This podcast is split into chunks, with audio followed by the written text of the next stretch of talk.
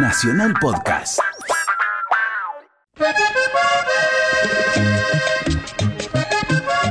Un día como hoy, el mundo se enteraba de la elección de Gabriel García Márquez como Premio Nobel de Literatura. Cabo te mandó de Estocolmo un poco de cosa muy linda, una mariposa amarilla y muchos pescaditos de oro.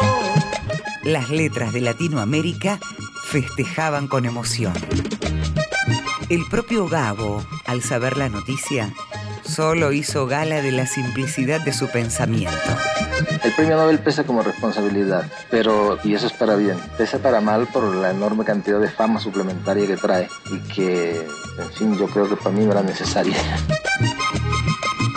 La ceremonia de entrega sería en diciembre, pero el autor de Cien años de soledad tenía una cuestión no resuelta con el uso del frac para semejante ocasión protocolar.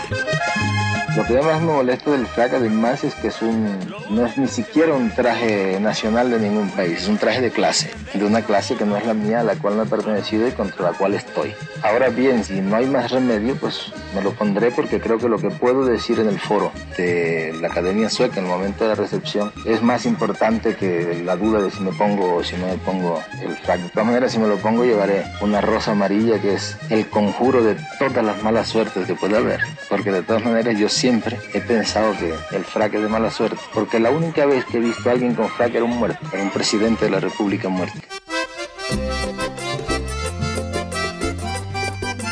Gabo pasó a formar parte del selecto grupo de plumas de los seis premios Nobel de Literatura latinoamericanos.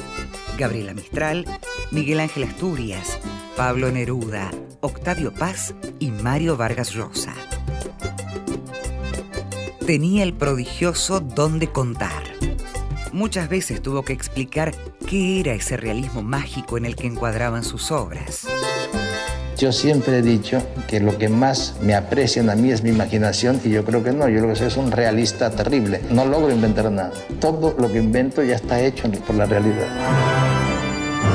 El 8 de diciembre de 1982 llegó la tradicional ceremonia de la Academia Sueca de los Premios Nobel. Y García Márquez fue el único de los premiados que no vistió el frac protocolar. Con su liqui liqui blanco de lino, ropa de gala en su Caribe continental y una rosa amarilla en la mano, recibió la distinción del rey de Suecia. Je vous présente les félicitations les plus cordiales de l'Académie suédoise et je vous invite à recevoir le prix Nobel littérature des mains de Sa Majesté le Roi.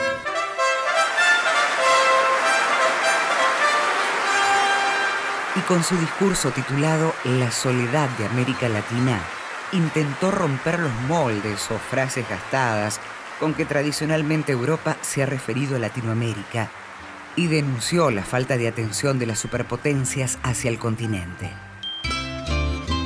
Hace 11 años, uno de los poetas insignes de nuestro tiempo, el chileno Pablo Neruda, iluminó este ámbito con su palabra. En las buenas conciencias de Europa y a veces también en las malas, han irrumpido desde entonces con más ímpetus que nunca las noticias fantasmales de la América Latina, esa patria inmensa de hombres alucinados y mujeres históricas cuya terquedad sin fin se confunde con la leyenda. No hemos tenido desde entonces un instante de sosiego.